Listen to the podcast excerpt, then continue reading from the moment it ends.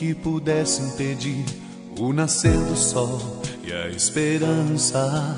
E não há problema que possa impedir as mãos de Jesus para me ajudar. Deus está com você e estende a sua mão de Pai para te alcançar e te pôr de pé. Lute com a força de Deus contra a tristeza, contra todo sentimento de derrota e culpa. Se pecou, se arrependa de coração, confesse o teu pecado e receba o perdão de Deus. Acolha a força de Deus que te devolve a vida. Chega de ficar preso às coisas ruins que aconteceram no passado, a tudo aquilo que foi perdido e que ainda não foi superado. Busque a Deus. Deixe que Ele cure o teu coração.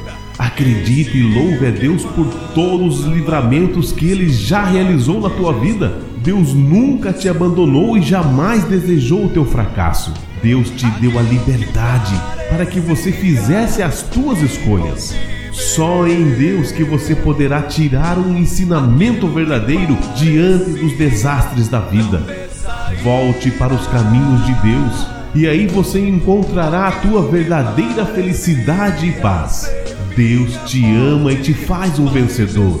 Essa é a maior certeza que você precisa acreditar e acolher no seu coração.